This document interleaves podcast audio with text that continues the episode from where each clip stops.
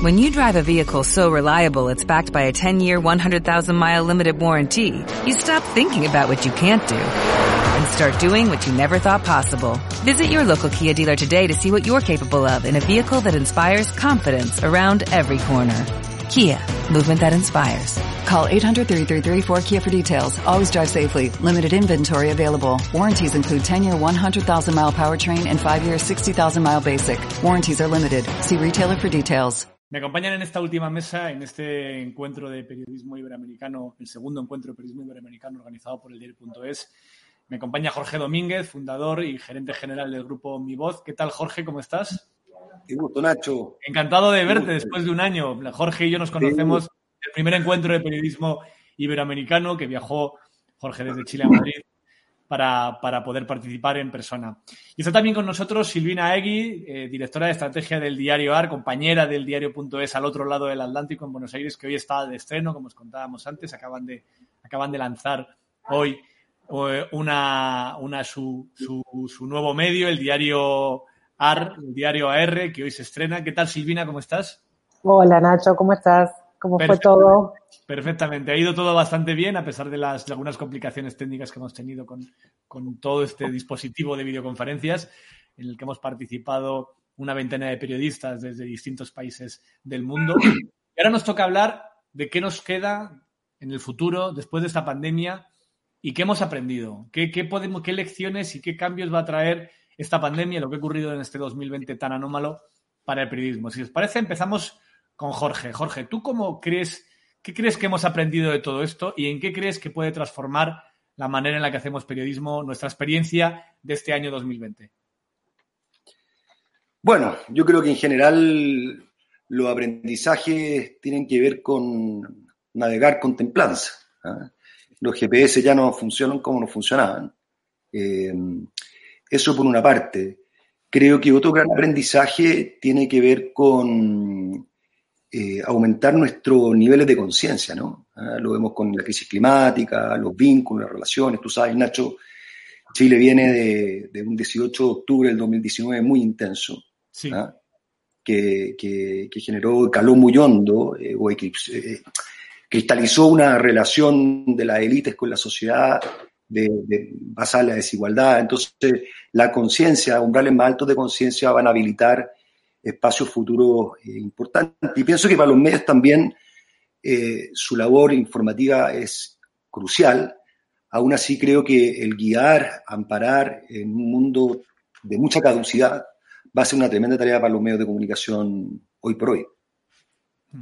Así es, sin duda. Silvina, ¿tú cómo lo ves? ¿Tú qué crees que hemos aprendido de este 2020 tan extraño? Yo estoy de acuerdo con Jorge en que una de las cosas que ha quedado claro en este año es que cuando en muchos países decidían cuáles eran los servicios mínimos, en casi todos o en todos, uno de ellos era el periodismo. Que el periodismo se consideraba una profesión que tenía que estar especialmente activa en un momento tan difícil para la gente como el que hemos vivido en este año, en el que de manera completamente inédita millones y millones de personas se han encerrado en sus casas, todos ahí a esperar a que pasase la enfermedad sin salir de casa, saliendo lo mínimo posible. Y el único vínculo con el exterior, evidentemente, tenía que ver con las comunicaciones, pero también con el periodismo, que éramos nosotros quienes contábamos a toda esta ciudadanía que estaba en una sensación medio, medio de, eh, vivir una película de ciencia ficción, al mismo tiempo de tener miedo por el futuro por primera vez en mucho tiempo, preocupación por todos sus allegados con que, el, trabajo que estábamos haciendo desde las redacciones en este momento, que probablemente ha sido la cobertura informativa más importante de nuestras vidas, no creo que vayamos, ojalá no tengamos que contar nunca nada tan importante a nuestros lectores. Pero ¿qué crees, eh, Silvina, que hemos aprendido de toda esa experiencia? Sí, me parece que la incertidumbre que, que nos generó a todos eh, a nivel global, eh, la pandemia tiene que ver con esto, con justamente lo que estabas diciendo, con, con que, que, el periodismo y las es algo esencial y que nosotros como periodistas, me parece, eh, no tenemos excusas. Me parece que empezar a tomar como la profesión que, que muchas veces se tornaba rutinaria, algo que, que, no tenía sentido, empezar a encontrarle un sentido por la, por la importancia y revalorar ese, eh, ese concepto de periodismo como bien público. Me parece que, que en ese punto es esencial.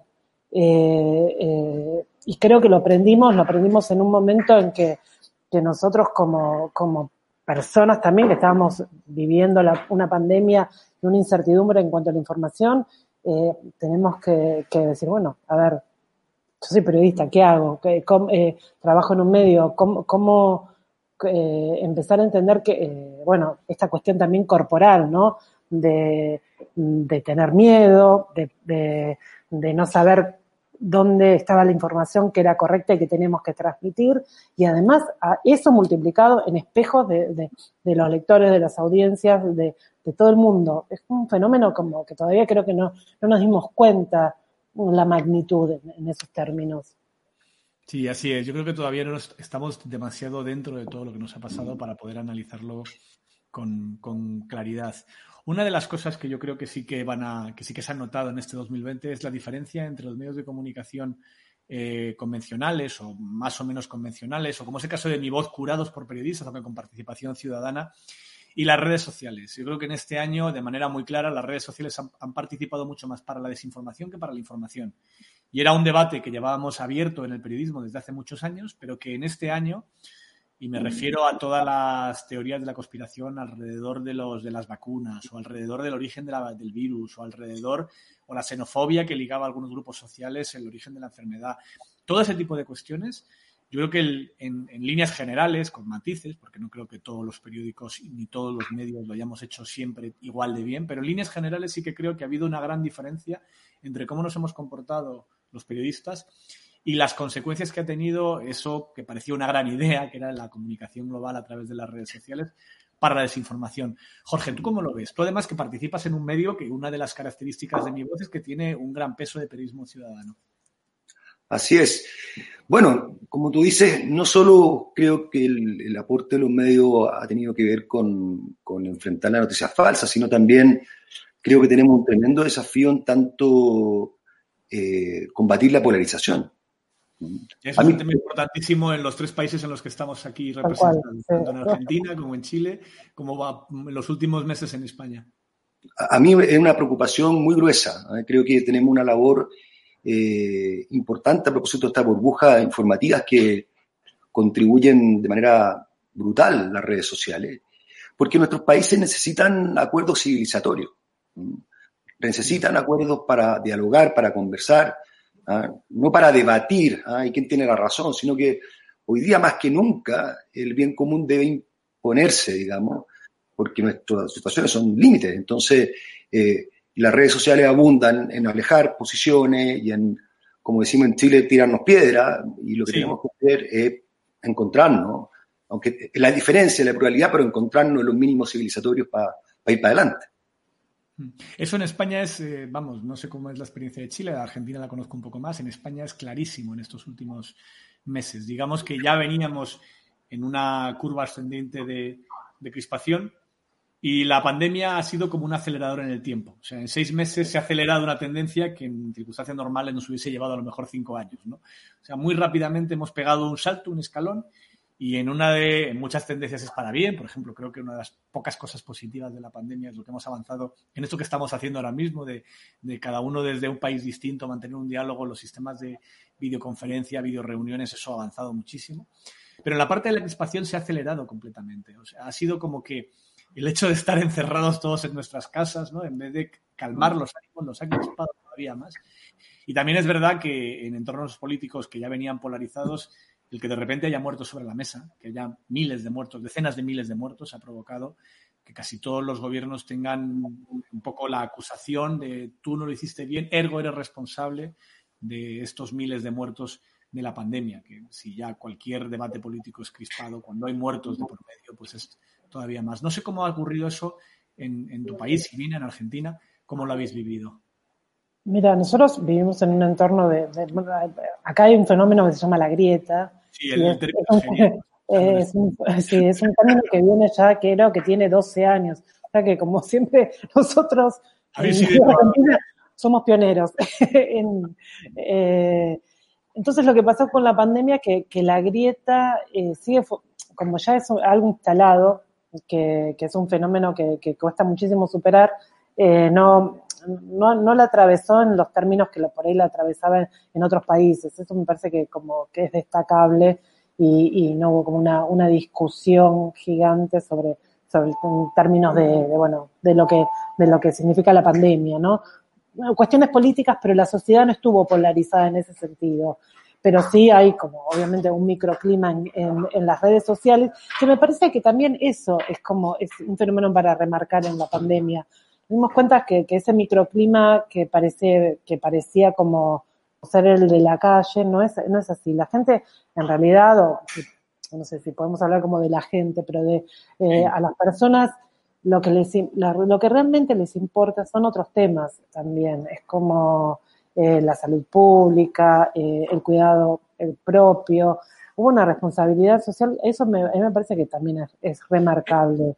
En ese aspecto, es evidente que en esta crisis los servicios públicos han salido reforzados. O sea, la idea de que, de que individualmente no podemos salir de todas, sino que hay momentos en la historia, muchos momentos en la historia en, lo que, en los que tenemos que estar unidos como sociedad y que no vale de nada eh, que tú intentes por ti mismo salvarte, porque solo te salvarás si se salva el país, si se salva tu barrio, tu ciudad, tu, tu, contexto. ¿no? Y en este caso eso ha provocado, al menos en España, imagino que en Argentina y en Chile es parecido, una defensa del sistema sanitario público, de la sanidad como un derecho que merece la pena eh, pelear por él, una defensa por la por los, por, por los servicios médicos, por los servicios también sociales que están atendiendo a las personas más vulnerables, una defensa de lo público. ¿Pensáis que en esta crisis la valoración de la, del periodismo como servicio público que somos, más allá de que se preste desde empresas privadas o empresas públicas, ha ganado? ¿O que en esta polarización nos ha arrastrado a nosotros también en la mala imagen de todo aquello que se relaciona con el debate político? Sí, bueno, en, en el caso nuestro, yo creo que el periodismo ha sido apreciado, ¿ah? el buen periodismo ha sido apreciado, eh, pero aún creo que nos falta vivir más, ¿ah? nos falta un proceso de, de, maduración social, de, apreciar de que, de que, el rol que tenemos los medios es importante, eh, es sano para la democracia, es sano para la salud pública, es sano para la convivencia. Eh, y todavía creo que, creo que en Chile nos falta crecer en eso. Yo lo veo, por ejemplo, con, y eso tema, imagino ustedes dos lo, viven diariamente, que el avisaje. El avisaje siempre es más importante el clic a toda costa. ¿ah? Entonces yo le digo, le digo a la, a la, a la auspiciante, hey, hay clic a toda costa y hay clic con conciencia, ¿ah? publicidad consciente, porque no da lo mismo donde tú inviertes. ¿ah? Tu huella de carbono también tiene, pasa en, este mundo, ¿no? Entonces, eso yo, por ejemplo, veo que aún está incipiente en la conversación con las élites empresariales, eh, para, para que vean eso, porque les digo, imagínense este país clipado, con desafíos, con una nueva constitución que vamos a escribir, con medios de comunicación debilitados, es terrible. Sí. Eso es así, eso es, eso es terrible, ¿no? Que en un momento en lo que los medios son más necesarios están más débiles que nunca. Y en eso que decías de los clics a cualquier precio, ¿no? Eh, yo creo que es una de las cosas que han cambiado en esta pandemia, ¿no? que va a provocar cambios en esta pandemia. Yo creo que es una tendencia que viene desde hace mucho tiempo y que creo que en estos años, en estos meses se ha acelerado, que es que cada vez la audiencia por la audiencia, las páginas vistas al peso valen menos y que a medida que los medios eh, intentamos comprometer a los lectores en, nuestra sostenibilidad, pidiéndoles abiertamente que nos apoyen económicamente, eh, el tipo de relación periodística de calidad vale más. Es decir, es mucho más valioso un lector que pague que mil páginas vistas, muchísimo más. Y para conseguir mil páginas vistas hace falta herramientas distintas que para conseguir un lector que pague. Esto en los últimos meses, al menos en España, ha cambiado de manera enorme, ¿no? Se ha acelerado una tendencia que ya estaba. Nosotros empezamos el año con 35.000 socios y socias, 35.000 suscriptores, lo vamos a terminar en 57.000. Es un salto enorme, como no habíamos dado nunca en toda nuestra historia y está muy relacionado cómo eh, hemos cubierto esta pandemia y también con cómo nuestros lectores, nuestros socios han querido protegernos de las consecuencias económicas de esta pandemia porque consideraron que éramos necesarios, que, nos, hacía falta que el diario.es pudiese seguir adelante y por eso nos han apoyado de manera tan clara. Y creo que eso en una, más allá de que, de que el plural de anécdota no es dato, que no creo que podamos contar la evolución del periodismo por la evolución personal que hemos tenido en el diario, pero sí que creo que en todo el mundo cada vez tiene más valor el convencer a los lectores de que paguen por la información y por eso te lleva a un tipo de periodismo distinto que convencer a los lectores simplemente de que nos visiten, aunque a veces acaben frustrados, lleguen una noticia, vean que el titular no era exactamente lo que se les prometió y abandonen la página incluso, incluso a disgusto. Silvina, ¿tú eso cómo lo ves y cómo crees que, está, que se está viviendo eso en el periodismo argentino? Sí, a mí me parece que, que, que, esa toma de conciencia de entender el negocio, eh, porque hasta hace poco o, nosotros los periodistas tenemos mucho prejuicio con, con el tema de entender que, el periodismo se hace desde empresas, eh, ¿no? Entonces... Eh, Había ganas de no querer ni ver ni oír y olvidarse de, que, cómo se funcionaba por dentro de una empresa periodística. Sí, sí, sí no, no, yo soy periodista y no... no, no. con esto. pero, pero me parece que a nivel global, incluso los grandes medios, los que tienen mucha audiencia en Argentina, que, que, que existen y, y que eh, se han dado cuenta que, ese volumen no, no, no, le, no, les es sustentable, que en realidad eh, no, sirve. Pueden tener, no sé, eh, 56 millones de páginas vistas por mes o 32 millones de usuarios únicos, que son más o menos las cifras de los, de los periódicos más vistos en digital en Argentina, pero el negocio eh, eh no, no, son sustentables, no son rentables y además, ¿qué tipo de periodismo hacen, no? Si, si esa cantidad de páginas vistas son por, bueno, por, justamente lo que decías vos, por noticias que desencantan, que provocan que el, que el lector piense que sos un medio que, que, no, que, no, que no cumplís con tu promesa de, dar buena información. Me parece que, que, que, que la conciencia y la búsqueda eh, de, de, tener contenido adecuado con, con, bueno, con, con lectores comprometidos es, es a nivel general en Argentina. Eh, y eso también es un cambio de conciencia también para, para, para, los lectores, ¿no? Además tenéis un número de suscriptores de prensa relativamente alto para, para el, en relación a la población. ¿eh? Hay, un, hay, un, compromiso de los lectores con, la, con los periódicos mayor que en otros, en otros países. En, en, en Chile, Jorge, ¿cómo es, el, ¿cómo es la situación? Incipiente. ¿ah? Hemos visto buena pronte de uno de los medios, que es la tercera, ¿ah? en esta materia y el Mercurio, que es el otro gran medio de, de, de característica metropolitana en la capital. Eh, en Chile viven 7 millones en, en, la capital y donde trabajamos nosotros en la región, donde viven otros 10 millones repartidos en, en, en el país. Eh, es incipiente, es incipiente, pero a mí me fascina y lo, bueno, aprendí mucho con ustedes, Nacho, en, Madrid, porque pone el acento en, servir al cliente adecuado o, al, o a quien queremos servir, en el fondo los medios, eh, cuando empezamos a, a, a, embriagarnos para trabajar por Google o trabajar por Facebook, ¿ah? y, y, y, claramente denota que estamos eh, equivocados de a quién queremos servir. ¿ah? Sí, Entonces, cuando sí, produce... fíjate, eso lo tengo, creo que es una de las cosas que, claves eh, que hemos aprendido en la historia del diario, que construir una, un medio de comunicación sobre un algoritmo que no es tuyo, construirlo sobre Facebook o construirlo sobre el posicionamiento en Google, es como levantar la casa en una zona de riada, en una zona inundable. ¿no? Uh -huh. Dice, bueno, estoy construyendo a un edificio que en teoría va a ser para muchos años en un sitio donde cualquier momento llega una corriente de agua, llega una lluvia torrencial y me arrasa la casa. ¿no?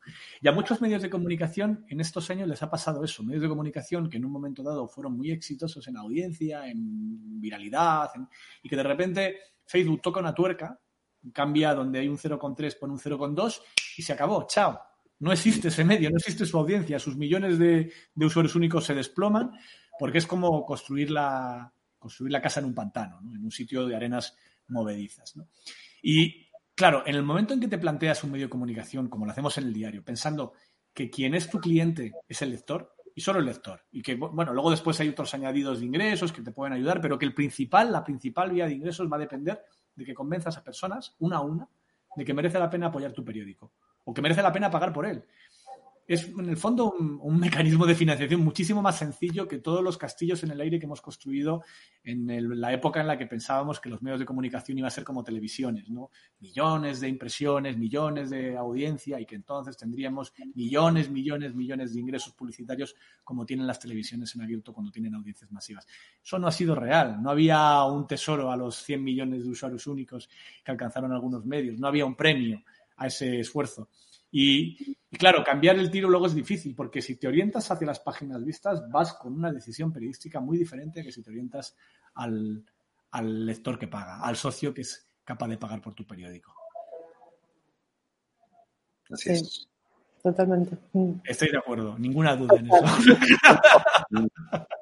No, fíjate que nosotros, Nacho, en, en Chile, bueno, eh, venimos trabajando en, un, en, una, en, una, nueva fase del proyecto de hace algunos años atrás, y bueno, ya contamos con cerca de 600, 700 corresponsales en gran parte de las comunas del país. Eso es una idea, es una noticia estupenda. Sí, sí, sí, sí, estamos muy contentos, más porque eh, el momento nacional lo pide, ¿no? Como de poder retratar o darle micrófono, darle voz a este Chile invisible que en definitiva eh, vive en pequeños lugares o, demanda ser visibilizado. Y, ahí generar un fiato, un matrimonio, un, apasionamiento, ¿no es cierto?, con, con, esas personas que a su vez son, en sus círculos concéntricos van contando historias que van atrayendo, ¿no es cierto?, más. Nosotros vamos a comenzar un proceso muy pronto eh, de, ir a buscar ese, precisamente ese modelo de membresía porque creemos que, ya tenemos un buen cimiento para avanzar en aquello. Una de las espectadoras que está siguiendo esta charla, que firma como Adriana, pregunta: ¿Será que ola desenfrenada, que la, ola desenfrenada por servir al lector que paga deja a los que no pueden pagar consumiendo fake news o las Kardashians? ¿Vamos a un mundo en el que el periodismo de calidad es solo para el que tiene dinero? ¿Qué opináis? Yo tengo una respuesta, pero si queréis empezar vosotros. Bueno, a, ver, existen proyectos como el de punto S, el dar y la voz, en la cual, nada, como pilar es que la información es pública y, no, y, no hay que pagar para, para, obtenerla. Sí que hay gente que obviamente que va a apoyar para que eso suceda, ¿no? Entonces ahí me parece que es como el, primer pilar o, el punto de partida para esta relación de confianza entre las audiencias y los medios. Así eh, es, sí, eso es clave, eso. Sí, yo creo que a mí el tema que comenta Adriana me preocupa de siempre, porque creo que es cierto que uno de los problemas que está provocando, al menos en Estados Unidos, donde todos los medios están apostando por los muros de pago, o pagas o no lees, y si consumes más de noticias ya la 11 no la puedes leer, tiene el problema de que acaba discriminando por renta. Y que la discriminación por renta te divide la sociedad en dos. Dices, bueno, aquellos que se puedan permitir pagar un periódico, que es verdad que es un precio muy barato en relación a lo que costaban antes los periódicos, pero para mucha gente 7 euros, 8 euros que cuesta un periódico en España es, un dinero que no se puede permitir todos los meses. Tiene otras prioridades más acuciantes y más en estas circunstancias. Eso es algo que a nosotros siempre nos ha preocupado, porque creemos que, es muy contradictorio mm, con nuestra posición editorial defender que el periodismo es un servicio público y negárselo a quienes más lo necesitan, que son precisamente aquellas personas que por su nivel de renta no se pueden permitir ni un euro. Nosotros Estamos constantemente pensando en nuestro modelo de socios, cómo mejorarlo, cómo... Y, en las próximas semanas pondremos en marcha algunos cambios con este modelo de socios, pero siempre cumpliendo con una premisa, que es que por no pagar no significa que no puedas leer. Que aquellos que no pueden pagar tienen que seguir leyendo exactamente igual que los que pagan. Y que quienes pagan lo hacen en parte también para que podamos dar este servicio a aquellas personas que no se lo pueden permitir. Jorge, ¿tú cómo, ¿tú cómo lo ves? Sí, nosotros pensamos eh, que, en cualquier modelo no vamos a limitar eh, los contenidos que, vamos a hacer, vamos más bien a funcionar desde dos ejes. ¿ah? El primero, eh, que tienen que tener a mi juicio los proyectos mediales, que es alma. ¿ah? O sea, hay una causa, un propósito que es atractivo, ¿ah? que a la gente le hace sentido, comulga con un diagnóstico, una propuesta de valor y por tanto está dispuesto a poner algo de dinero para que eso siga andando, porque lo representa, etc. Y segundo, eh, dar servicios adicionales que tienen que ver con sus intereses. Hoy día, por ejemplo, con la caducidad de los trabajos, eh, hay una tremenda necesidad de cursos, de orientación, de distintas ofertas de valor, oye, incluso de reflexión y tener espacios de ágora para poder discutir y pensar. Ya eso es, es apreciado por muchas y muchos chilenos. Entonces, eh, nosotros vamos a trabajar en esas direcciones, la épica, el alma del proyecto, eh, sistematizando matrices de impacto y mostrando sistemáticamente lo que vamos construyendo con la ayuda de nuestros corresponsales. Y por otra parte, tener una muy buena cartera, un buen menú de alternativas de valor para nuestras audiencias y, en este caso, los miembros de, futuros del proyecto. una pregunta que... Sí, perdona, Silvina. No, que, que, esa idea de, la construcción de comunidad por el sentido, por, por, la, por el sentido de unidad de, de, la gente es muy importante. El Ágora como, como imagen me parece que funciona. Al principio cuando, cuando surgió Internet y todos teníamos, o, mucho se hablaba de, la, como de del positivismo de Internet o la inocencia de creer que, que, una red libre iba a poder funcionar y democratizar eh, el, el mundo, cosa que no sucedió. Éramos eh, ingenuos, yo también tuve esa lógica. pero bueno, pero me, parece que sí, que, pensar a los medios y como ese lugar en el cual la gente puede encontrarse para, para conversar eh, en términos que, que, no tienen que ver con la conversación pública en las redes sociales, que ahí hay, hay sí la disputa, la grieta funciona y es la lógica del hater, ¿no? De lo, del odiador. Mm, eh, yo, a mí me parece que generar ese tipo de espacios desde los medios es, contribuir también a, bueno, al diálogo y a la, al diálogo sobre todo. Otra pregunta de otro espectador que firma como Aldo y nos pregunta si creéis que la viralización de las noticias empodera a los jóvenes para reclamar o demandar a los gobiernos mejores oportunidades en sus países. ¿Pensáis que eso, que eso es eficaz, que esa capacidad que tienen las redes sociales para que, para que los más jóvenes puedan difundir aquellas noticias que, que creen que les interesan sirve para generar ese debate público? Sí, en mi opinión eh, es como cuando hay situaciones de opresión grande, eh, grandes y, de violencia eh, con, respecto a un grupo, en este caso pueden ser los jóvenes, siempre surgen como, es como el agua, ¿no? Como la, necesidad de libertad de ir buscando como las gritas del sistema para poder generar este tipo de reclamos. Hubo casos, hay casos en la historia reciente, no sé, Primavera Árabe, eh, eh, en Irán mismo, donde las redes funcionaron en un momento para, para poder como canalizar este tipo de protestas y reclamos. Lo que sucede, claro, es justamente que después se encuentran rápidamente eh, el mecanismo para oprimir, para volver a oprimir, y surgen otras redes, y surgen otros mecanismos. Entonces, me parece que es como un movimiento constante en busca, en busca de, poder canalizar las denuncias, ¿no? Sociales, sobre todo. Jorge, ¿tú cómo lo ves? Bueno, como dicen acá algunos pueblos originarios, es importante buscar el camino al medio, porque yo creo que ha sido un aporte brutal y valiosísimo la posibilidad de democratizar las voces desde el punto de vista de no solo los jóvenes, también miles de personas que han tenido la posibilidad de horizontalizar relaciones con el poder.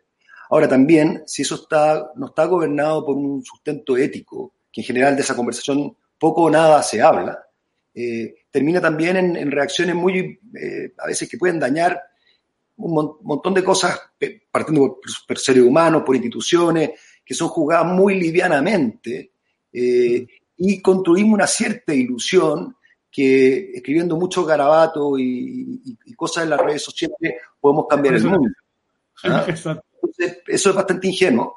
¿ah? Y por otra parte, habla de un de, una, de una debilidad ética, ¿ah? que nuestros líderes, quizás muy ocupados por la contingencia, eh, dejan de conversar. ¿Crees hasta qué punto lo que ha pasado en, Chile en los últimos meses, esos cambios que estáis viviendo tan, tan profundos, tienen que ver con la tecnología y con la llegada de Internet? ¿Hay una relación o crees que son fenómenos que no tienen nada que ver, Jorge? En el caso chileno yo creo que muchísimo, o sea, en varios sentidos. Yo creo que lo primero que sucede con, la con, que la información se hace disponible. ¿ah? Entonces, eh, eh, yo me acuerdo que teníamos un, viejo dicho hace, cuando nosotros partimos de diseño atrás, que afirmábamos que los ciudadanos iban a tener superpoderes. ¿ah? Porque claro, la persona tenía un par de medios un par de radios, ¿ah? pero hoy día tiene disposición a todo, a todo.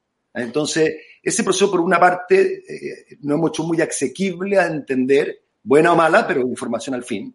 Eh, por otra parte, también lo que hablábamos recién, que es la posibilidad de eh, expresarse, ¿no? Expresarse, organizarse, bueno, hacer movimientos, causas, etcétera. ¿ah? y por tanto, multiplicar por un factor importante el poder potencial de las personas. Entonces, sí, creo que, que ese proceso. Ahora, Fíjate que lo que viene hoy día eh, eh, es maravilloso, es inédito en este país, porque vamos a, escribir una nueva constitución. Sí, Súper ciudadana, paritaria, con participación del pueblo originario. Y ahí creo que va a ser muy importante esto que, que, decimos en mi voz, buenas conversaciones, buenos futuros, malas conversaciones, pésimos futuros, porque conversar pareciera que lo tenemos desde que nacemos y la verdad que es una interpretación, porque eh, digo, buenas conversaciones significa escuchar, significa danzar con los otros, con, las personas y no ir a ganarle un punto. Entonces, ahí tenemos un desafío social grandote eh, que por el lado nosotros estamos dispuestos a, participar activamente e incidir para precisamente celebrar muy buenas conversaciones para una gran constitución. Me gusta mucho lo que dices de las conversaciones. El buen periodismo sirve para que el debate público sea mejor y las conversaciones sean mejor. El mal periodismo lo que agranda son los gritos. Os quiero dar las gracias a los dos, Jorge Silvina, por esta mesa y a todos los que nos habéis acompañado participando en este encuentro iberoamericano de, periodismo iberoamericano, este segundo encuentro de periodismo iberoamericano que hemos organizado con el apoyo de Medif y Casa América. Antes de terminar, vamos a ir a ver los dibujos, las ilustraciones que han hecho desde, desde, desde la han hecho eh, desde, desde la propia sala donde estábamos celebrando algunos de nosotros este encuentro y donde nos van a enseñar cómo es. Ah, qué bonito. Muy bien, qué bueno. Qué bonito, con el botón rojo del diario AR. qué bueno, qué bueno. Qué bonita ilustración, nos la pedimos para la redacción del diario. Muy bueno, muy bueno el servicio público, el manual para cubrir una pandemia, la pandemia local, los lectores que pagan la salvación, o por lo menos para que tengan mejor periodismo, la gestión de la crisis y, por último, el futuro más allá de la pandemia. Pues os damos las gracias, Jorge, Silvina, y otra vez a todos los que nos habéis acompañado en este encuentro de periodismo iberoamericano. Volveremos el año que viene. Espero que para entonces ya esté la vacuna y ya podamos vernos las caras y darnos abrazos. No sé, se hace raro a vosotros ver en las películas a gente que se ve y que se abraza. Sí, totalmente. del siglo pasado y han pasado solamente siete meses, ocho meses que se nos han hecho todos eternos. Esperemos que dentro de un año esta situación haya quedado atrás, que el buen periodismo siga presente y podamos vernos todos en persona. Un abrazo. Un abrazo, muchas gracias. Mando mucha suerte a los compañeros del diario AR en Buenos Aires. Gracias, gracias. Y gracias, Jorge, también, y un abrazo para tu equipo en mi voz. Un abrazo, muchas gracias. Adiós, muchas gracias. Hasta luego.